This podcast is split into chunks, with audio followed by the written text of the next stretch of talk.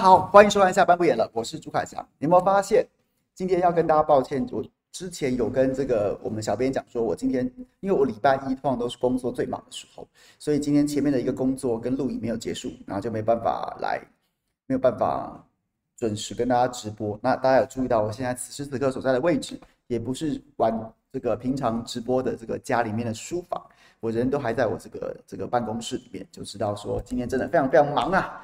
非常非常忙啊，所以此时此刻所在的位置也不是玩这个平常直播的，所以请大家见谅，就赶快来跟大家在这边聊一聊，来聊一聊。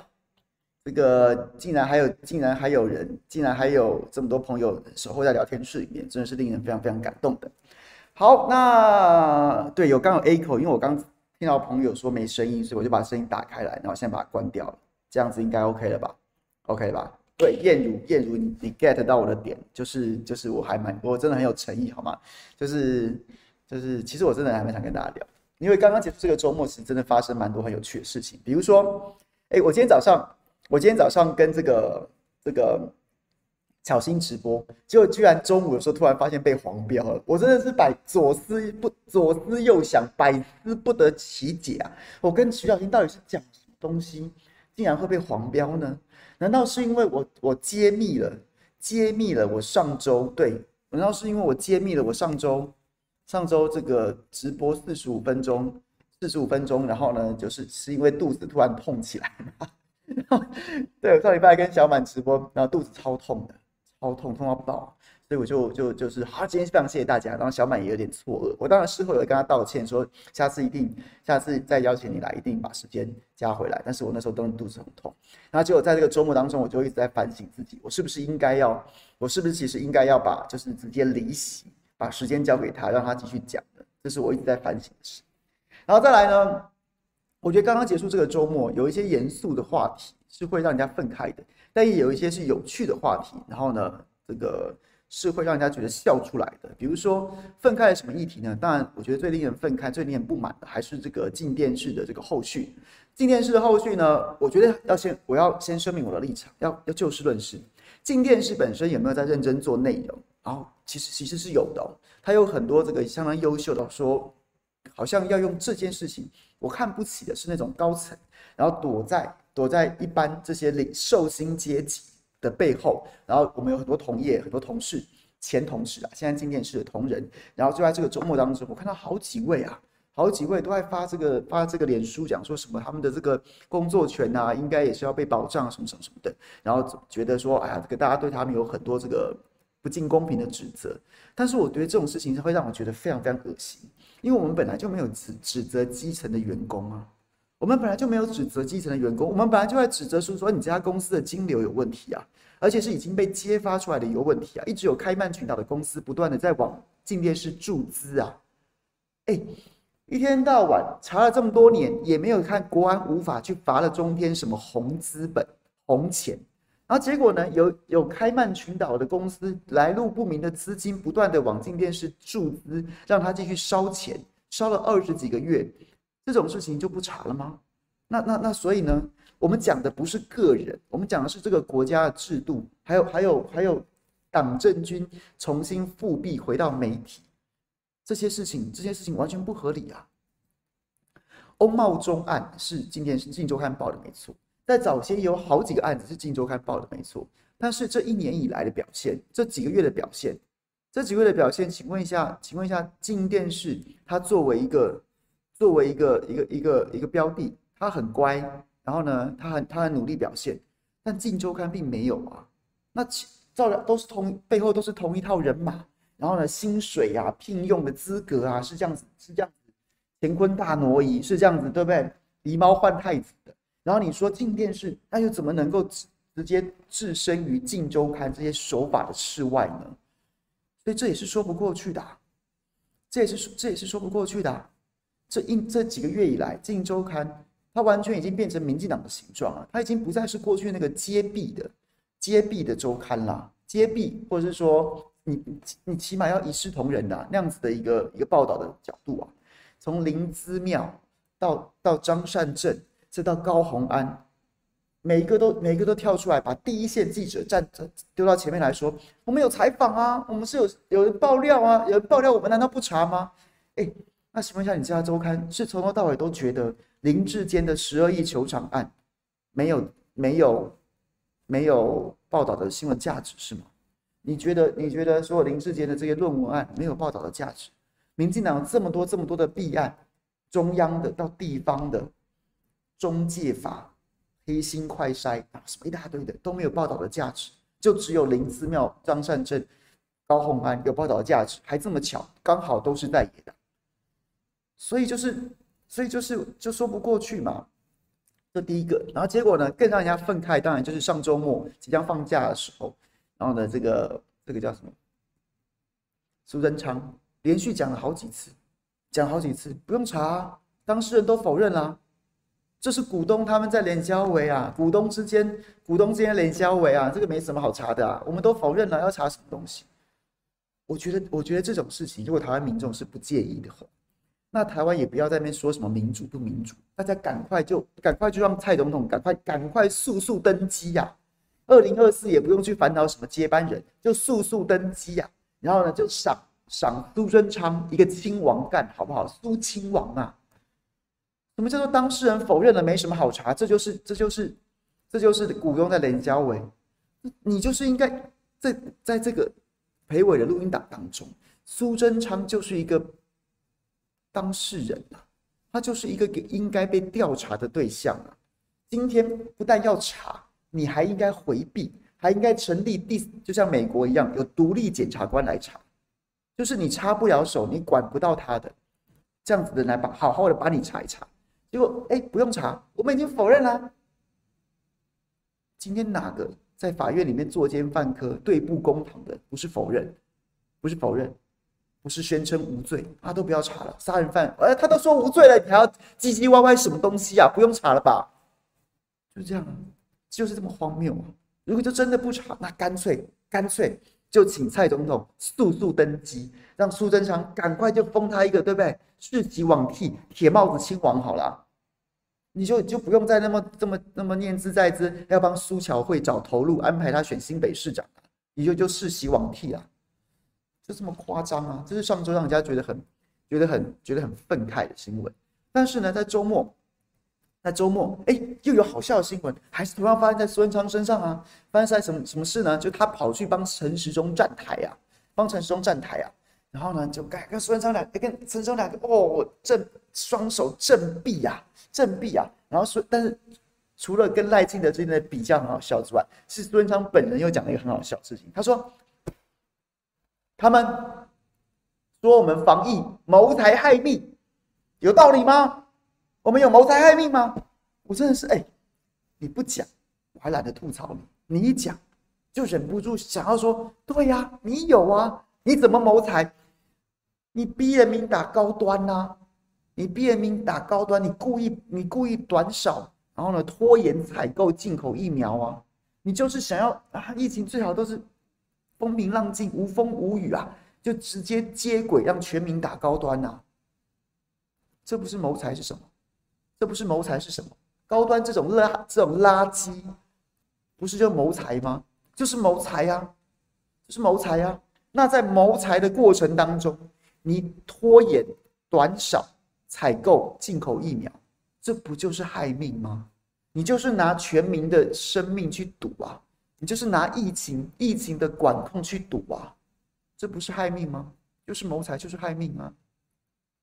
所以就是觉得，本来本来。一直讲，我都觉得自己都觉得一直讲谋财害命，我心里就就就是觉得你们民进党在谋财害命。但是一直讲一直讲，我也会觉得，哎呀，这老梗了，就是想想要想新梗。就孙昌自己又拿出来讲，又拿出来讲，那岂不是开玩笑吗？那岂不是开玩笑？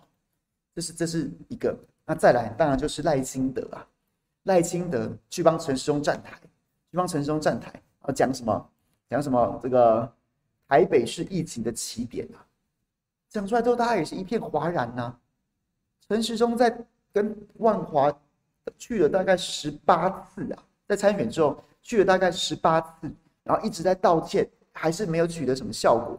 可是呢，赖清德去站台，然后就讲了这番话，那岂不是岂不是又让这个三加十一诺夫特跟万华是不是破口这件事情重新又回到回到公众的讨论当中吗？所以你到底是去帮陈时中，还是去害陈时中的？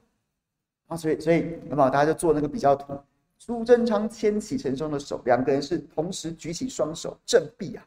结果呢，赖清德举起双手，其中左左手牵着陈时中的手的时候，陈时中的左手好像好像仿佛五十肩发了一样，抬不起来啊！怎么会这样子？看起来不但是跟苏文昌之间彼此亲疏有别，陈陈时中那个脸简直就是俗称的结屎面呐，结屎面呐！到底是因为他觉得他觉得赖清德是来害他的，来害他的，还是怎么样呢？我觉得这可以从几个角度。几几个角度来来解读，那当然这几天也有很多我们的同业也有很多这个另类的另类的看法，你的看法像怎么说呢？比如说，就有人觉得说这个疫情的破疫情的这个起点当然在台北啊，当然在台北啊，完全没错啊。为什么呢？因为因为疫情的破口在城市中，疫情的破口在指挥中心的错误决策。那这些这些人在哪里？在台北啊，啊不然嘞，不然在哪里？疫情指挥中心也没有开在桃园呢。疫情指挥中心就是的错误决策，就是在台北做的。这样讲好像也有点也也有点道理哈。但他当然就是一个，就是一个有点有点是就是黑色幽默在讽刺的。那我觉得从政治的角度来讲，我觉得如果是真的，那真的是细思极恐啊。怎么说呢？今天早上我跟巧心两个也也在也在探索这个可能性，也在探索这个可能性。什么可能性？就是赖清德。今年出来辅选，他的心中真正的真正的念头是希望民进党大赢，还是希望民进党大输呢？各位试着从赖清德的角度去想，试着从赖清德的角度去想，赖清德在二零一九年就想要挑战总统大位，结果被英系一路打压，一路打压，成为中共同路人，然后呢，最后还是在形势所逼，被迫。要跟蔡总统表忠，去当这个副总统。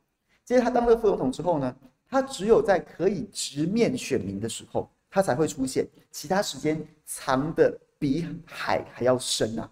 什么叫直面直面选民？就赖清德在二零一八呃二零对不起二零二一年公投的时候，他最后关头跳出来全台辅选，直面选民，所有的 credit 都是来都是都是都是做给我赖清德自己本人。所有的人脉的经营、群众的的连接、议题的攻防，全都是我赖清德。没有人可以收割我的时候，我就很很积极啊。然后除此之外，什么议题、什么争议，他几乎藏的比比海还深。所以他现在出来辅选，他现在出来辅选了。这样子的赖清德一路走来，这样子已经三年的赖清德，请问一下，二零二二年的大的选举。赖清德的心思，他的真心真真心真意，是希望民进党打赢，还是希望民进党打输？各位，这个问题丢给大家。我跟大家讲我的答案：赖清德当然希望民进党大输，而且英系着力越深的地方，又就要输得越惨。包括什么地方？台北市、陈时中、桃园市。林志坚换郑运鹏，新竹市，新竹市林志坚英跟英系做交换，直接指定沈慧虹参选的地方，参选的地方啊，就希望他们就希望输得越惨越好，输下去会怎么样？输下去会怎么样？输下去英系就跛脚了，蔡总统就准备交权了。原本大家在看二零二二到二零二四的局面会是什么？蔡总统可能一厢。可能一厢情愿，或是已经做好这个布局。陈建仁被拉出来，进可进，就是直接选总统；退就是当阁揆。那那如果陈建仁选总统，那极有可能是郑文灿就会当这个阁揆啊。上下就夹着，阁揆实权在郑文灿手中，郑文灿掌握实权，还是听蔡总统的啊。那所以，然后上面又有一个总统准总统候选人陈建仁，就把赖清德夹在中间呢、啊。赖清德搞不好二零二四总统还没没有一定可以选呢，没有一定可以选呢。那这个局照英系的铺排是什么？就是蔡总统要靠二零二二年总统的，对不起，这个九合一大选，还是还是大大赢啊，声势不坠于二零二零啊，他就有可能让这个局照着他的剧本发展。但是如果输了，那蔡总统可能势必主席得辞掉，还得还得把权分出来。你不能说你总统赢者全拿了，其他派系在二零二二提名这一局打不过你英系，没办法翻蔡总统的桌。但是二零二二，你你你你决定的啊，你决定的啊，那你决定输了之后，是不是就应该要跟大家分享权力了呢？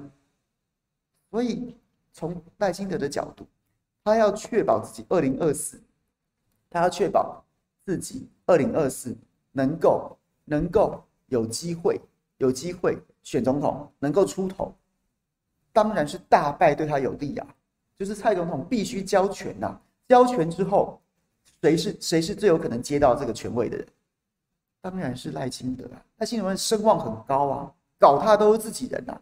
他在民间声望也很高，在民进党里面声望也很高。是现在是完全被英系用总统的权力硬是捂着的、硬是捂着的、硬是压下去的、你只要你没有力气压我了，大败，让你没有力气压我之后，我就会出头啊。我的民间声望跟党内声望就会顺势把我推上二零二四的总统宝座！所以你当然现在给我输一输好不好？你把你的黑手给我拿掉，你的黑手就给我输掉。所以，所以是不是你回头再讲？你回头讲，是不是大叔对赖清德有利？所以你就会发现赖清德今年出来浮选，赖清德出来浮选有很多看不懂的地方哎，什么看不懂的地方？说他的浮选起手式，说他的浮选起手式是什么？是是新北市帮林佳龙，但是因为很合理呀、啊，很合理啊，因为赖清德是万里人哦，上次讲座讲金山，他是万里人，新北市万里区万里区人，那所以他新他在新北市浮选起手式合情合理呀、啊，合情合理。结果呢？结果呢？他去帮林佳龙辅选，结果新闻是什么？新闻是他老兄诶。又路又遇到一位这个这个这个一位一位这个妇人，然后呢，在这个肇事场合当中身体不适，他老兄跑去挡救护车，然后在那边要帮他问诊啊，望闻问切啊。新闻变这个，林佳龙不见了，林佳龙不见了，那这不是莫名其妙吗？你有你有去帮人家说是辅选抬轿，自己抢着坐轿子的吗？这是这是第一个，然后再来呢，就到陈时中那边去讲，台北是疫情的破口啊。你把这讲出来之后，不是不是逼人家大家去把诺福特三加十一再拿出来讨论一次吗？再拿出来攻击一次吗？再拿出来干掉一次吗？那这哎，两面刃呐，左右开弓啊！重新再讲一次三加十一跟诺福特会怎么样？就是左打郑文灿，右打陈时中啊，或是说明着打陈时中啊，隔山打牛是打到郑文灿，也是一个是一个是英系的，一个是英系的标的啊。一个是英系今年败选的标的之一陈时中啊，另外一个就是英系可能要用来上下前行攻势，跟陈建仁一起夹夹着赖清德的郑文灿呐。那你说赖清德，他也不是整天忙到没有办法思考，他也不是一个政治小白，他也是一个养精蓄锐，他也是一个沉潜韬光养晦三年的赖清德，他是一个讲话这么白目的人吗？那所以综合所有的推理。我高度怀疑赖清德是故意的，高度怀疑赖清德是故意的，那高度怀疑赖清德是故意的，讲三次啊，故意把选战丢这个东西出来，左左左打陈时中，右打这么菜，所以这是上周非常有趣的新闻呐。那至于讲这个蔡其昌，蔡蔡其昌是台中泽伦斯基。这话我已经荒谬到不知道该怎么回应了。说台这个陈时中要守卫、守护台中，就像台中的泽伦斯基一样，这个我真的已经荒谬到不知如何是好了。我不知该如何评论了，是吧？各位像不像故意的？像不像故意的？他被弄这么多次，我现在回来弄你蔡英文不是刚好而已吗？我回来弄你英系不是刚好而已吗？所以说是故意的真的我我我我会我觉得我觉得很合理呀很合理呀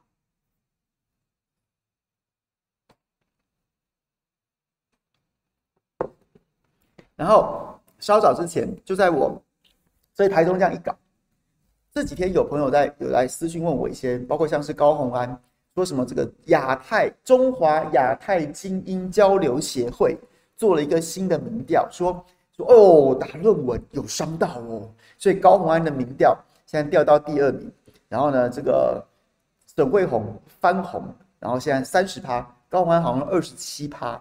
然后呢，这个林根仁好像只就是已经逐渐被边缘化，只剩二十出头趴了。基本上跟各位分享我的看法，我就是向来就是很直接的，我只能说这是文宣，我不会把它当成是民调。OK，第一个看民调就看几件事情嘛。第一个事情就是第一个事情就是谁做的，谁做的嘛，谁做的？那这个中华亚太精英交流协会。交流协会基本上它就是一个非常绿营的智库，而且它其实也不是智库，它就是绿营找了几个学者开记者会，然后平常平常也平常也没有在干嘛，就是选举的时候，或者说平常有时候就丢一些政策民调啊、选举民调啊，基本上就是一个带风向的带风向的单位。那这种地这种单位，我们也不是说这种单位它一定都做假民调，只是呢，你知道它的背景之后，你就会你就可以一探它的动机。完全是有这个动机存在，要帮绿营带一波风向，带一波风向，然后呢，这个这样子的可能性存在。这第一个，第二个，你去看他，你去看他过去曾经做过的民调，过去曾经做过的民调，他上一个做这个做这个民调做的这样的民调公布的民调，就是说，呃，林志坚还郑运鹏，哦，郑运鹏一样哦，哇塞，大头大。打这个张善政哦，论文有伤哦。在换掉林志坚之后，绿营已经成功止血了。郑运鹏在这个论文事件之后，这个张善政遭重创之后，已经翻红了，已经领先了。哎哎，又是这一家，又是这家，又是这家，又是这家。所以你就看嘛，哪有绿营智库会取什么中华？哪有绿营智库现在会取什么？有前面冠两个中华，叫中华还绿营智库，那不就是欲盖弥彰吗？再加上他过去的记录，他过去的记录专门就是就是在带风向，做跟人家不一样的民调啊，做人家跟不一样的民调，那怎么样不一样呢？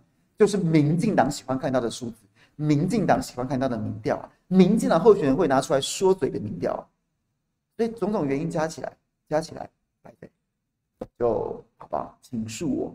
就不会不会把它当真了，不会把它当真了，不会把它当真。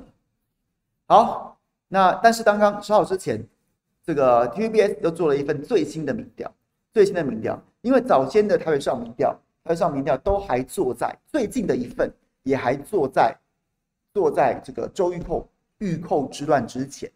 那这个 TVBS 稍早之前公布了一份民调，他访问的时间是在九月二十九号。到三十号晚间的六点半到十点，十月一号到二号下午的这个一点半到九点半，然后就是发就是针对周玉蔻事件影响的台北市长选情民调，然后呢，这是用电脑随机抽样，然后人员电话访问，访问了成功访问了一千零九位二十岁以上的台北市民，在百分之信九十五的信心水准之下，抽样误差为加减三点一个百分比之内啊，结果显示什么？结果显示什么？结果显示。蒋万安重新回到四成以上，蒋万安的支持率重新回到四成以上，陈时中再度下降，降到百分之二十二，黄珊珊降到微降到百分之二十三，百分之二十三。然后呢，几个比较比较重要的指标我来跟大家这个用口述分享一下，一个是民调历程，蒋万安呢在这个二二零二零年四月的时候。那时候是疫情疫情爆发，但是台湾并没有受到很严重冲击的时候。那时候呢是第一次出现蒋万安、陈时中、黄珊珊三三角都、撒卡都的市长票。当时蒋万安是百分之三十五，陈时中因为防疫如日中天是百分之四十九，黄珊珊是九趴。到了二零二零年九月十八号，九月十八号的时候，那时候疫情疫情疫情也不算爆发吧？二零二零年没有疫情没有爆发，但是呢。可能随着这个防疫的这个红利是逐渐的在消退，在消退。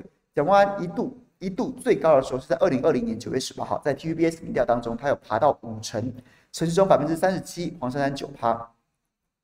到了二零二一年三月，三月那其实是疫情真正爆发之前呐、啊，蒋万安是四十三，城市中三十五，黄珊珊十二。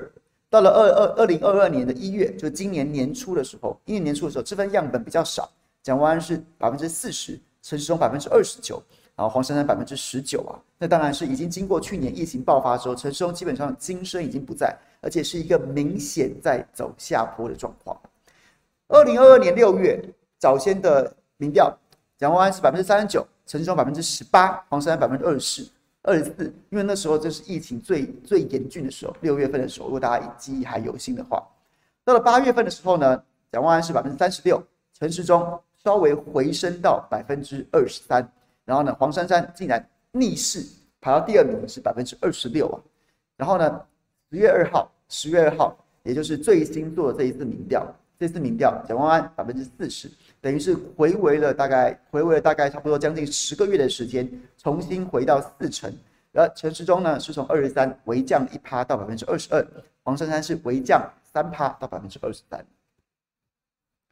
我觉得这份这份这份这个，如果单看这个很粗略看它的趋势的话，它的一个指标意义就是它是第一个在第一个在周玉蔻风暴之后公布的台北市长民调，而看起来。它的趋势反映了大家的预期，就是周玉蔻这件事情，陈时中不能切割，也不愿意切割，然后结果就是他会因为这样受创。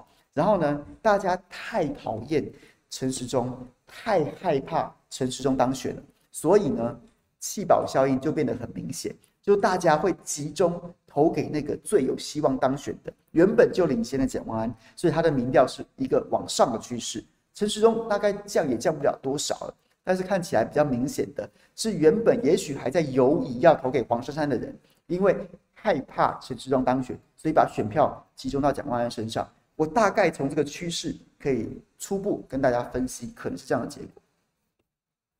好，那如果从这个年龄区间的话，年龄区间的话，蒋万安在二十到二十九岁，从二十八到二十七没有什么没有什么改变；三十到三十九，从十七大幅成长到二十八。四十到四十九，三十五到三十七没什么太大差别。五十到五十九，四三到四十九，六十岁以上从四十四到四十六，看起来最大的最大的落差是在三十到三十九这一块。这其实哎，我是把这个表叫出来之后，其实也印证了前一段时间前一段时间这个这个就是在讲的，就这一块很多是中间选民。然后陈陈讲完前一段时间民调拉不起来，是因为中间选民，所以中间选民可能还在犹疑，或是说还是支持。黄珊珊，好，这个陈世忠，陈世忠在二十到二十九岁，从三十三掉到二十四，然后呢，从三十到三十九，从二十五到二十，然后其他的这个年龄层大致都没什么改变，看起来是年轻选民。这其实早先大家也讲过，陈世忠最大的问题就是他把民进党过去几年在台湾选举摧枯拉朽最大最大最强悍的后盾，就是年轻人，全部丢光了，全部丢光了，这是他最大的问题啊。那年轻人有机会再拉回来吗？我个人认为，我个人认为，那个讨厌陈时中，跟陈时中是个小丑，跟四个草草包这样子的这个既定形象继承之后，就很难拉回来。黄珊珊二二十到二十九，三三到三五，三十到三十九，四七到四七，然后呢，这个四十到四十九，三七到三二，五十到五十九，二六到二四。到二六到十四，六十岁以上就是九趴十趴，没有什么落差。然后呢，这个政党倾向变五趴，没什么差，没有什么，没什么这个变化。那本来就很少，基本拿不到民进党的票。但在国民党这一块，小小的成长，从八十五到八十八趴，基本上近九成归队，也差不多是前面那个效应，就是太讨厌陈时中了，太讨厌陈时中。原本还有一些人可能觉得说，蒋万太嫩没历练呐，是不是投给黄珊珊好了？这样子的人又进一步的减少，因为大家实在太怕陈时中，怕周玉蔻会会在市政府垂帘听政，怕陈时中会当选，所以国民党很多犹疑的朋友，或是原本还有犹豫的朋友，就进一步的归队。大概你你国民党数字可以这样子解读啦。那民众党支持者对蒋万安支持率是从二十到三十二趴，某种程度也是前面那样讲的。就是大家太害怕陈时中了，所以觉得还是得集中选票。这是这这其实就是西瓜效应啊！我记得我上周直播的时候，上周四直播的时候也在讲，这就是西瓜效应。大家会集中在那个，因为太讨厌陈时中，太害怕民进党跟周玉蔻，所以集中西瓜效应会滚起来。那中立从二十八到三十二也是有微幅成长。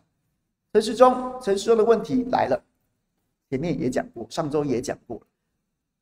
他的问题在，他要当心自己是被气饱的那一个，因为怎么样呢？因为这个效应开始出现，民进党支持者支持陈时中的比例从七成一降到六成八，不到七成啊！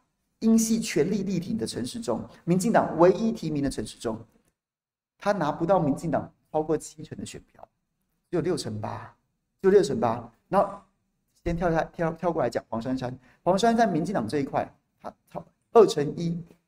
微降到两成，但基本上在误差范围之内没有太大意义。那就是就是基本黄珊珊连续两次民调稳定的拿到两成的民进党支持者，这是像什么？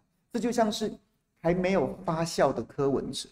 柯文哲在二零一八年胜选，基本上就是因为中间选民白银选吃的稳稳的，稳稳的，然后再从再从姚文智身上吸到了足够的绿票。这就是我上周讲的黄珊珊的当选方程式。就是要从陈时中身上抢票，然后再再进一步去巩固巩固中间跟民众党支持者。但是现在的问题就在于说，他一方面他要开启自己跟绿营之间这个选票愿意往他这边流的可能性，但同一时间同一时间他面临的是什么？面临的是蒋万安这边强大的吸力啊！那个西瓜效应在这份民调中反映在什么地方？反映在民众党支持黄珊珊的比例从七成五。降到六成，为什么？他害怕，不敢分票了，不敢分票了。我要是坚持投给黄珊珊，万一万一最后陈时中得利怎么办？害怕。所以这是西瓜效应。一方面是他要从绿营挖到足够选票，另外一方面是他要抵抗那个西瓜效应。所以一直都说黄珊珊副市长，我明天晚上会跟他直播，我明天晚上会有一个一个场合会跟他直播。那也许有机会我也来问一问这个问题。就是他走的是一条非常非常困难的政治路线，它就是一条一条独木舟啊，独木舟不是独木舟，一个独木桥，甚至说是一条钢索，两两边两边一大起来了，就是就是四面这个四面逢源，然后但是你打不好，就是两边进退失据啊，真是很困难，这就是这是这是个困难的政治路线，好。这是政党跟年龄的的倾向，那再来呢，再跟继续跟大家分析，在市长跟这个台北市几个行政区的交叉分析，中正万华蒋万从三十八到四十，中山大同从三十一到三十九，中山信义从四十一到四十四，大安文山从三十六到四十八，士林北投持平三十三十，内湖南港从四十一到三十六，哎，微降了一点。那城市中基本上在中正万华呢，从十六到二十也是有成长哦。然后从但中山大同从三十二到二十五降了，松山信义从二十一到十七又进一步降了，大安文山从二十二到十八，然后四林北投从三三到二十七，从内湖南港从十二到二十一，基本上这都真的很够，真的很够低了。在松山信义跟大安文山竟然都只有十几趴的支持率，这确实是非常难看的。黄珊珊、中山万华三十五到二十三，中山大同二十六到十九，松山信义从二十一到二十六。大安文山二十四到二十，士林北投从二十一到二十三，内湖南港三十四到二十八，看起来就是涨跌互见了。那这个波动幅度并不是太大。那再来看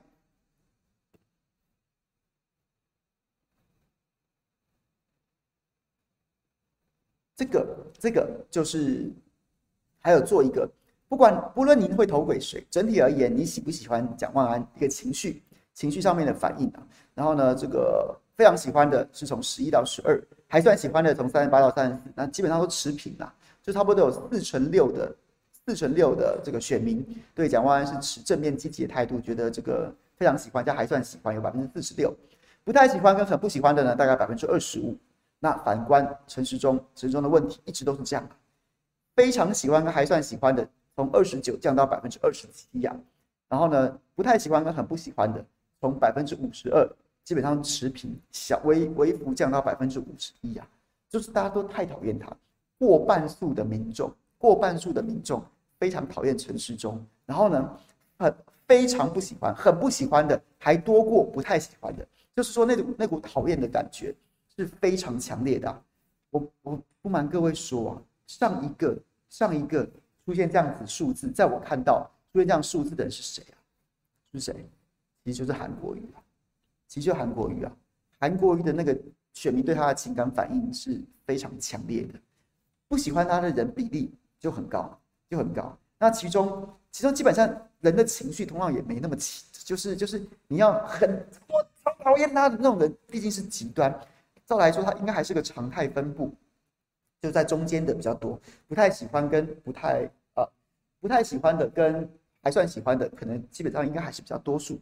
但是呢，会出现这么极端的，非常讨厌他的人这么多，多过不太讨厌他的人，不太喜欢他的人，那可能就是说这个人真的激起了大家很强烈的、强烈的这个情感。那这样子的结果会导致什么结果？这样子这样子的。民调数字会反映出什么样的结果呢？就是就是大家真的会真的投不下去啊，大家真的投不下去啊，他就很难会成为那个弃保之中被保的那个，他就可能真的只有死忠仔，真的只有死忠仔会去投他，他基本上要败选的可能性就会非常非常高，非常高。好。那黄珊珊，黄珊的的状况就是，就是对他还算喜欢，非常喜欢的百分之四十九，不太喜欢，很很不喜欢，大概百分之二十。那在 TVBS 的这个这个数字当中，其实他跟蒋万是差不多的，是差不多的。好，那他还做一些举细部的证件，他做了一个一个数字是台北市候选人陈时中提出证件，将台北市公厕的马桶换成免治马桶，请问你支持不支持？支持的非常支持加还算支持的加起来只有百分之二十，不太支持跟非常不支持的，然后呢，这个有百分之六十三，然后再来呢，有人说支持陈时中就是支持周玉蔻，请问你同不同意这个说法？同意的百分之二十六，不同意的百分之五十三，就大家还是其实也不太认同这样的说法，这倒是我有点意外，都都有点意外，不过也显示说台北市民其实还是非常理性的。我讨厌陈时中是讨厌陈时中，讨厌周玉蔻是讨厌周玉蔻。但是呢，这个是能够分得开的，两个人两个人看起来这样子就是就是关系匪浅，但是我还是能把它分开。这一点，这个数字不得不说，台北市民还是非常明辨是非的，必须。然后再来呢，同不同意支持陈时中，就是支持周玉蔻与支持度交叉分析。在在支持蒋万安的朋友当中，有百分之五十表示同意；在支持陈时中的朋朋友当中，只有百分之五十。这百分之五认为同意啊，那其实就反映的是一个政党的支持率啊。好，那还做了柯文哲的施政满意度啊。TVBS 民调显示说，这个柯文哲施政满意度在选前两个月啊是只有百分之三十九，非常满意加还算满意加起来百分之三十九。那不满意的、不太满意加很不满意的百分之四十五啊，就等于是相较于选前三个月，选前三个月。满意度又从四十六趴降到三十九趴，然后不满意度呢是持平在四十五四四趴到四十五趴，差不多是这样子的一个数字啊。所以如果明天投票，大概就蒋万安当选；如果是明天投票，大概就是蒋万安当选。那展望下一场选举的，展望下下一次民调或这一波民调最后两个月的观察，当然就是看起来看起来就是。我觉得，我觉得还是看黄珊珊有没有办法复制，有没有办法复制，复制柯文哲的胜选模式吧。柯文哲的胜选方程式就是白银白色力量加中间选民，再加上绿营放弃了姚文智，最终最终绿营还是选择了不要让丁守中当选，所以呢，所以呢，把票投给了柯文哲。然后柯文哲就当选。那现在状况就是黄珊珊能不能开启同样的模式？但是难度难度会比难度会比会比二零一八年的柯文哲要高非非常非常非常多。怎么呢？怎么说呢？两个最关键的因素就是，第一个，陈时中是英系会死挺的，英系英系可能会死挺啊。或英系的死忠仔，或是民进党的死忠仔，还是会挺啊。不像姚文智，整场选举都被自己人在背后冲康啊。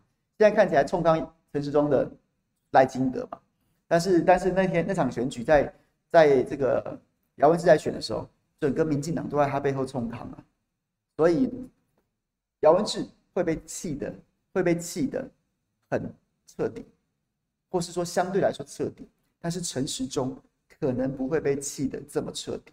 这是第一个问题，那黄珊珊就可能吸不到足够多的绿票，足够足够的绿票。那第二件事情是，丁守中是一个相对比较老旧的国民党的形象，比较老旧的国民党形象，那代表什么？那代表说很多绿营的朋友是真的不喜欢丁守中，会有会有相对较强的动机，要要要弃保去支持柯文哲，只为了不要让，就是柯文哲跟姚文智都可以啊。甚至我还比较喜欢姚文智，但没关系，但没关系，柯文哲我可以接受，只要能够挡住丁守中回到台北市来。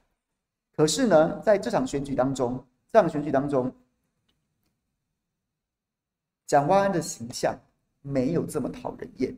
我不是说丁守中很讨人厌啊，只是相对来说，对绿营的选民或是中间的选民来说，他们可能相对来说会比较不喜欢丁守中。但是对蒋万安看起来没有这么讨厌，没有这么讨厌。于是乎，你在你在你在即即便我要投给黄珊珊，即便我要放弃我的民进党，也不能让蒋万安当选的这样子的动机相对较弱，相对较弱。那这当然对对蒋万安是有利的，对黄珊珊是不利的。那对陈时中来说，我们就就没什么好说的，好吗？差不多是这样子。好，今天最新的状况跟大家分析到这边，就是讲了上个周末发生的一些选情的变化，然后同时也同时也分析了今天稍早之前最新公布的公布的 TVBS 民调。那今天因为小弟个人的工作实在忙不过来，所以直播时间就因此被压缩了。那有没有朋友想要提出什么问题的？最后来跟大家互动一下，比如说我刚刚讲的讲的内容，又或者是说有没有朋友想要针对针对时事？有什么有什么想要问的，欢迎大家提出来。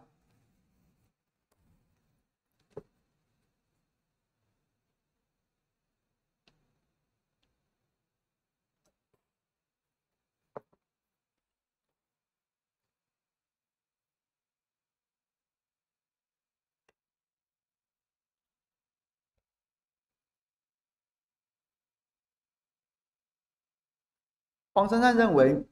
陈时中没有打疫苗，我觉得黄珊的问题就是他他现他现在路线实在太太窄了，就是他不能讲过头，他的两边都不能讲过头，所以他出所以他出现的状况就会是他常常今天讲这一套，明天会讲另外一套，然后每一件事情都是他好像今天骂骂两句骂得很凶，但是回头之后他又会过两天之后他又会想办法把它圆回来，那其实其实就是。这就是民进党、民众党的难处，那我们也就是尊重、尊重。那那在这边去，好像一定要说服谁？那黄黄副市长他他怎么说？他自己基于自己的判断跟考量，那我们就尊重。只是我，如果你问我的话，当然有啊，陈松就是挡疫苗啊，他就是挡疫苗啊。那那那就这样。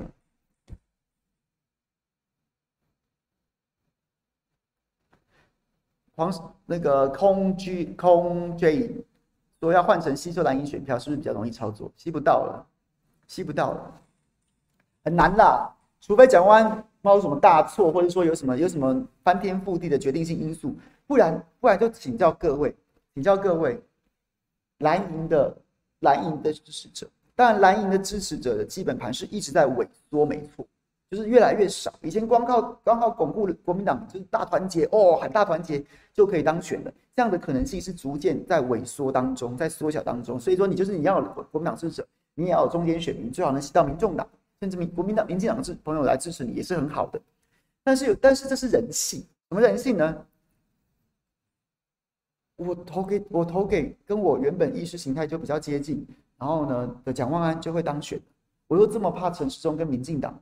我又这么讨厌民进党，我这么害怕陈时中，这么讨厌周玉蔻，我为什么要冒着让陈时中渔翁得利的可能性去把去不投蒋万安呢？我为什么？我为什么？所以，所以我为什么？我我我到底有讨厌蒋万安到什么程度，要让民进党赢？为什么我有这么讨厌他吗？我仔细想想，我没有啊。我我就是比较讨厌民进党。那投给他，他他他本来本来就第一名，我投给他就是买保险，就是让他能够确定打败民进党。那在这个动机之下，我我剩下要投给黄珊珊的动机就变得很薄弱啊。有很多那种说啊，我要投给会做事的人，但是难道难道难道只有蒋万安会黄黄珊珊会做事吗？然后然后又说什么啊，蓝绿都在恶斗啊，可是我也不觉得蓝绿在恶斗啊，都是绿的在斗蓝的，在斗白的啊。那那所有理由。相较于不要让民进党当选，都会显得很苍白无力呀、啊，苍白无力。那所以这就是人性啊。如果蒋万安今天是第二名、第三名，他有可能会，他有可能就是会要要去对对战弃保，要想办法克服弃保效应，要想办法就是扭转它的发生。但是他是第一名，第一名的人就只要想办法维持在第一名，他这颗西瓜就会越来越大。它就会越来越大，它就会越来越大，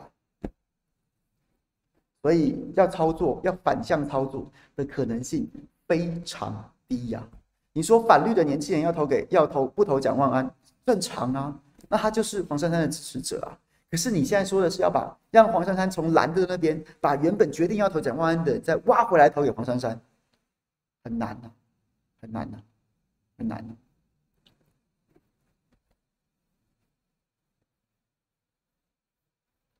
张善政佛系打法会不会最后选输？我觉得可能性是存在的、啊，可能性是存在的、啊。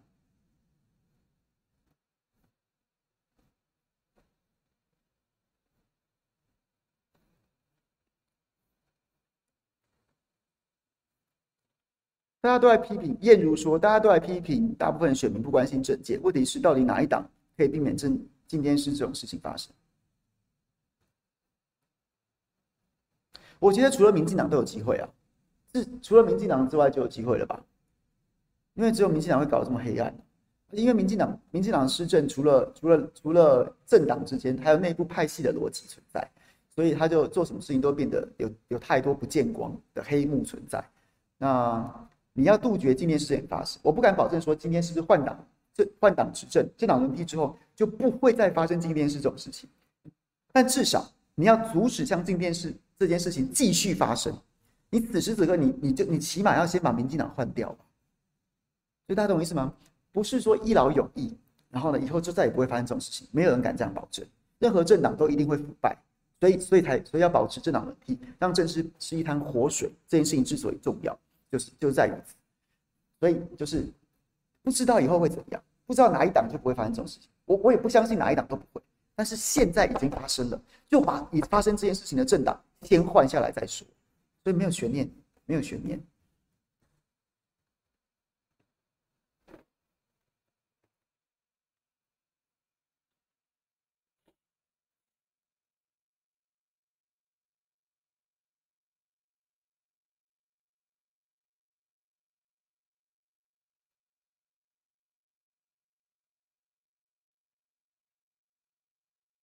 星际星际说，张三的脸书一小时前贴文说，如果我当上桃园市长，第一件事情就要用土木工程专业与结构技师、土木技师等单位合作，对桃园所有公共工程安全进行总体检，把民进党执政的所有豆腐渣工程通通彻查清楚。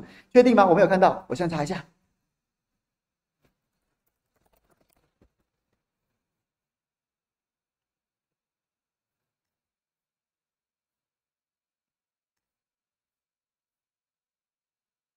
哎，真的有哎，真的有哎，各位，各位老朋友，各位老朋友，上周四，上周四是不是有朋友？是不是有朋友问了我这一题？是您是您冤问的吗？还是谁？还是燕如问的？然后就说，如果我是，如果我是张善政的文这个文宣的操盘手之类的，我是不是会这么？我是会这么做？我就说我会这样做啊，但是他我跟他完全没有联络，完全没有联络。啊！但是，但是，但是我也不会说，我也不会说这是谁的功劳。要就算有功劳，是黄阳明的，因为黄阳明说的，我是引述黄阳明的说法。那，那对了，总是总是从善如流是好事啊。只是我们一直讲，你动你反应真的很慢，动作很慢，这件事情又过了这么多天了，甚至这也不应该等人家讲吧？你自己如果就能发现这些问题，自己就能够，那是最好的，那是最好的。OK。Mm-hmm.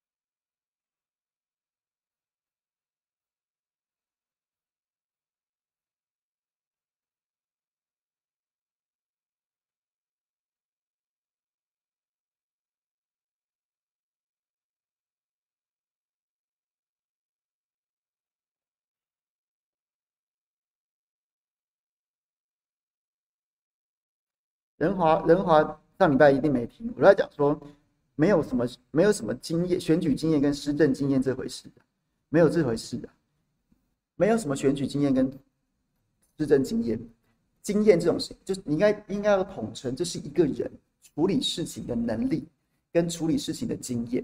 那今天你在选举的时候，最头号的工作就是你要选上。所以你应该要投入你所有的心力，然后呢，尽你的能力去把选举这件事情给选好。那到了执政的时候呢，你有你可能会有每天有经纬万端的各种政务，那优先次序判断好之后，你也应该要穷尽你的能力跟经验去把你施政给做好。那所以本质都是一样的，就是你处理眼前问题的能力跟处理应对眼前问题的经验，这个没有分什么选前选后的。没有没有真的没有什么，没有什么什么只会选举不会执政，或者说只会执政不会选举，没有这回事啊，没有这回事啊。当然，某种程度你可以说，哎呀，这有些人是太下三滥啦什么的，太下三滥的手段啊，选举的时候用下三滥的手段，那是另外一个命题，就是选举的手段是不是很肮脏，那是另外一个命题。比如说陈菊，陈菊，陈菊他们使用什么走路工这种事件去抹黑黄俊英啊，这种事情，这是下三滥。在下三滥，就是道德没底线。可是你不得不说，人家真的能力很强啊！我真的就把你搞死啊！我我选举前可以搞死你，我选后我照样搞死你。我资源更多，你死得更难看，就是啊，他是一个能力的展现。所以没有那种什么什么什么，你硬要说什么哇，他他很会执政，他不会选举，不是？在我看来，你不会选举的，你就很难会，你就你你跟我说你会执政执得多好，我也不相信。因为就是一个处理事情的能力嘛，处理事情的能力啊。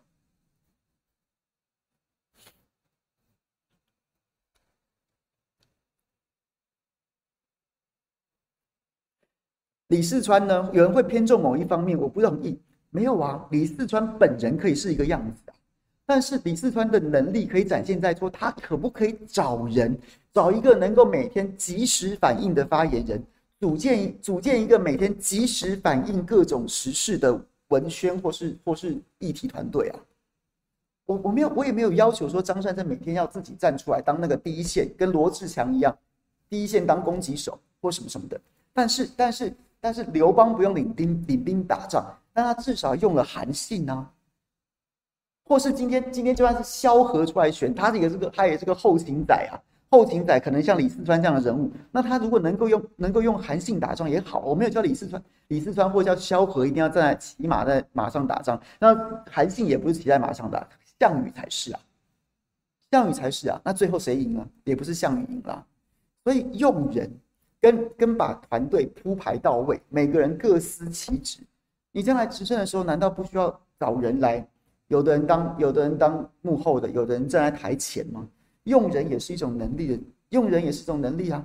让你这条，让你这少，你这个团队就像一列火车，永远行进在轨道上面，如常运行。然后该快的时候快，该慢的时候慢，该换轨的时候换轨，该停车的时候停车。这难道不是一种能力吗？就是这样子啊！没有，这这这不用帮他找借口。真的，如果你真的很在乎他的话，你就应该要去劝他，你就应该要去督促他。他现在表现成这样，然后你，然后到最后你因为情绪勒索，因为我太讨厌民进党，所以我不能不投。投下去之后，因为这样子的溺爱，会让他变成一个就是一个不是很强的团队啊。那这难道是人民之福吗？也不是啊。你真的心，你真的已经注定，你真的已经想定了你要投他，你真的已经想定了你要投他，那你现在更应该要督促他。嫌货才是买货人啊！反过来说，你就要买这个货，你就要他现在给我改进啊！等到执政之后，权力交到你手中了，你还会听我的吗？所以各位，好不好？这才是健康民主的选民的态度。OK。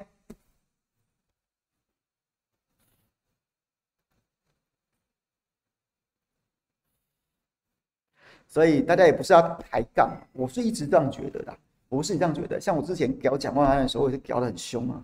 聊到他还很，他还有点生气，他还有点生气，我就叫他说：“你不要再去送餐了，好不好？二百五啊，对。”然后呢，他还有点生气，但他后来改了。我是觉得，反正只要你们一直愿意调整就好。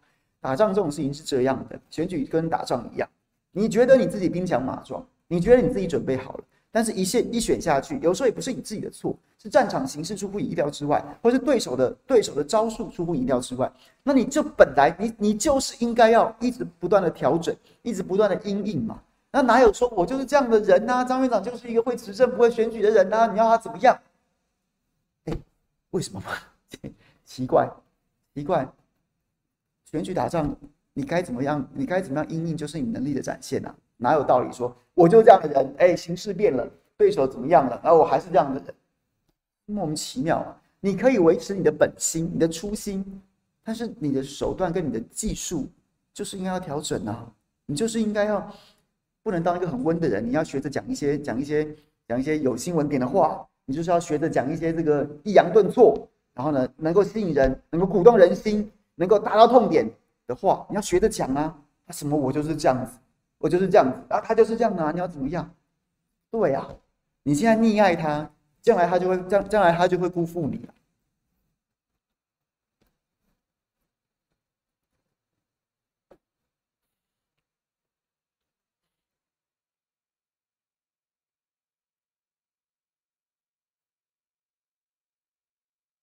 杨指斗波及会不会影响选举？当然不会呀，当然不会呀。我是说，我是说。很多蓝营的支持者会觉得很爽，那很多绿营支持者会觉得很杜烂，那这都都都都都随便的。但基本上，NCC 是一个相较于杨指斗，NCC 的形象有比较好吗？NCC 相较于杨指斗，有有 NCC 怎么样？陈胜碰不得是不是？那不然那那杨指斗去去去抗议去泼漆，为什么会影响选举？为什么会？反正现在大家很多要讲啊，这太暴力了啦！哎呀，这个是太粗暴了，为什么会？恩熙碰恩熙碰不得，是不是？恩熙就应该要恩熙就做烂事啊，就是应该要就是应该要去抗议，啊，啊，那怎么了吗？所以我觉得不会。绿营的朋友就是希望蓝营的支持者或蓝营的候选人，你最好像之前那一副废物模样，那那一些废物点心的模样，就只会在那边讲啊，然后呢，别人讲你两句，你就这不敢做那不敢说了。他就希望你这样，不是说，然后呢，他就问什么？他会骗你？怎么骗你？格调呢？你的格调呢？然后呢？他目的是什么？他目的是他也不 care 你格调高不高，他什么事都做了，他最好希望你不要做，你不要做，你就永远被他压压在压在压在这个这个地上打。所以就是要这样子啊！哎，你在野党哎，你在野党，你有个野字哎，你有个野字哎，你以为你执政是不是？民进党当家都在闹事了，你在野党还在那边温良恭俭让，你白痴了吗？所以千万不要被他们那些话术跟他们那些宣传给打动。哎呦，好像是不是是不是是不是过头了？完全没有，在野党只有一件事情过头，就是废物过头。如果你真的当废物，这件事情是最过分的。其他监督手段，监督手段没有什么过头不过头。当然，当然不能伤害人家身体，那只是泼漆泼在门上面。这请问这又怎么了呢？这又怎么了吗？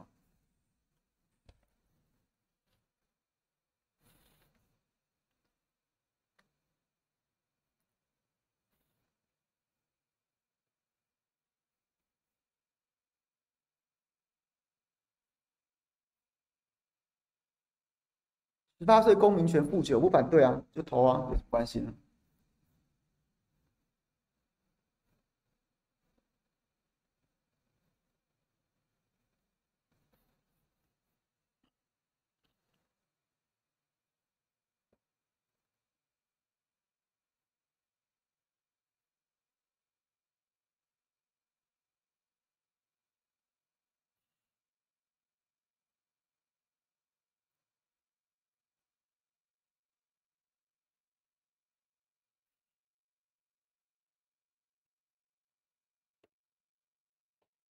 对啊，蓝的选蓝的支持者，我觉得那段时间有点过去了，就是在蔡总统刚刚执第二任执政的时候，那时候真的哇，八一七把大家都吓呆了，八百一十七万票大家都吓到了。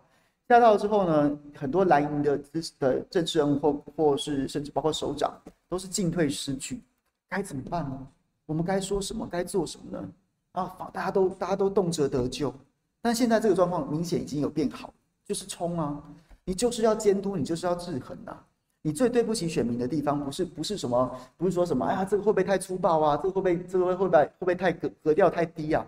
你最对不起选民的地方是什么？就是你你无能监督，你无力制衡，这才是最对不起人家的地方。那再加上现在民进党看起来精神不再像过去那样子那么闪耀，所以呢，我觉得就是冲撞啊，就是冲撞啊！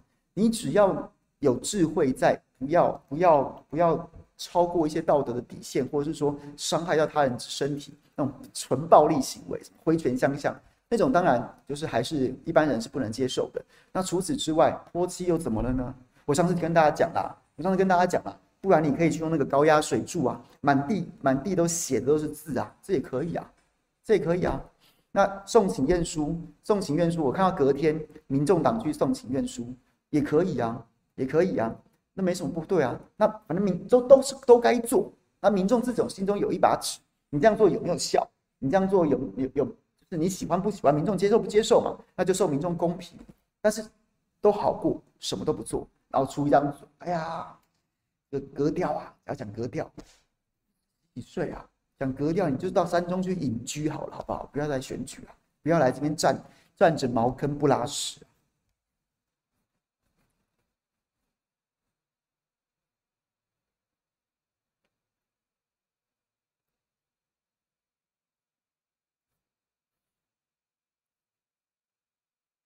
好了，今天讲到这了，讲到这个今天耽误了，大概晚了大概快快二十五分钟开始，那也是讲满一个小时。小小编还特别提醒我说要要要讲满五十分钟哦，结果噼里啪啦讲还是讲了一个小时，非常谢谢大家了，然后也感谢也感谢感谢朋友不离不弃，然后还继续留在聊天室里面陪我聊天。那明天明天早上。来早餐，然后呢，跟叶元之谈一下新北市选情，然后呢，去中天，然后傍晚有一个有趣的直播，就是要跟柯文哲还有黄珊珊一起。今天很多朋友提出很多问题，明天希望我有机会，我就当面来请教黄珊珊这个副市长，因为说实在的，真的他选择的一条政治路线是非常难走的，有很多问题，我们就来问，哎，说不定你真的就听完之后觉得你想要投他，那也可以啊，反正这个民主就是自己做主嘛。非常谢谢大家，拜拜。